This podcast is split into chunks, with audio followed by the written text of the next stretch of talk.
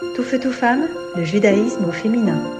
Une chronique présentée par Estelle Cincinnatis. J'ai écrit ces mots de ma chambre d'hôtel à Cracovie, en Pologne. J'y étais dans le cadre de mon travail pour suivre une formation sur l'antisémitisme. Super timing, me direz-vous. Et je viens de vivre ce que je considère être à la fois la pire et la meilleure semaine de ma vie. La pire, parce qu'après quelques minutes seulement après avoir décollé de Bruxelles, je fais une grosse crise d'angoisse. Et ce n'est que quelques jours plus tard, lorsque je suis réveillée à deux reprises par les mêmes symptômes, que je comprends qu'il s'agissait bien de ça, d'angoisse. C'était la première fois que ça m'arrivait. J'appréhendais beaucoup de venir en Pologne, et encore plus dans le cadre de cette formation, mais j'étais loin de me douter que ça serait si difficile, que mon corps en ressentirait les effets physiques. Ce n'était pourtant pas la première fois que je voyageais en Pologne. J'ai eu la chance de faire la marche de la vie à 17 ans, et j'y suis revenue en 2018, à Varsovie, dans le cadre de mon travail de l'époque.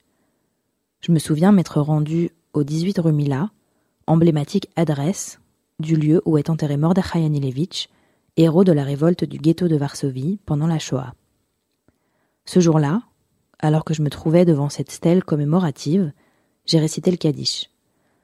À quelques mètres de moi, sur ma gauche, se trouvait un groupe de touristes israéliens et juifs, et à ma droite, une dame âgée était interviewée.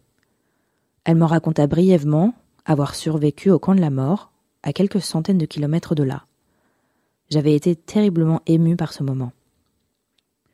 À Cracovie, et j'ai été prise de nausée en voyant des restaurants, magasins et bars utiliser tout le narratif du judaïsme ashkénaze, y compris de faux caractères yiddish et de faux noms, pour servir des touristes en quête d'expériences nostalgiques.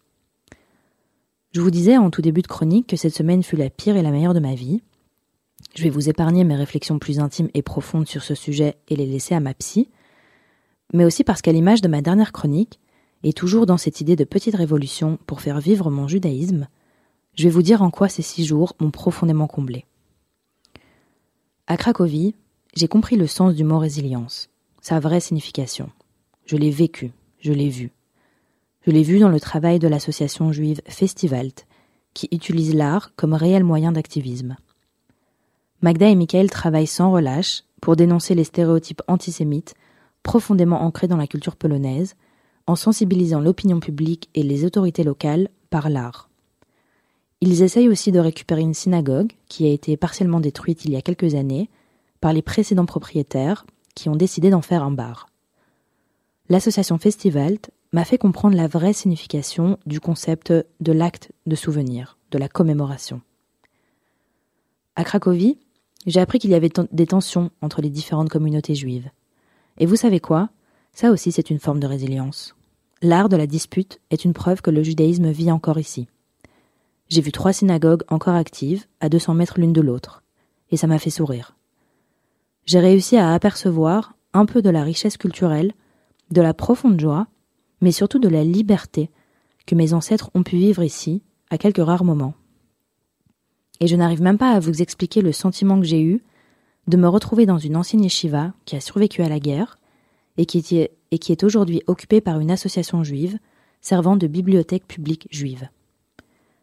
Je rentre de Cracovie toujours aussi traumatisée, mais plus ancrée que jamais dans mon identité et mes valeurs, et pleine d'inspiration pour continuer à faire vivre mon judaïsme.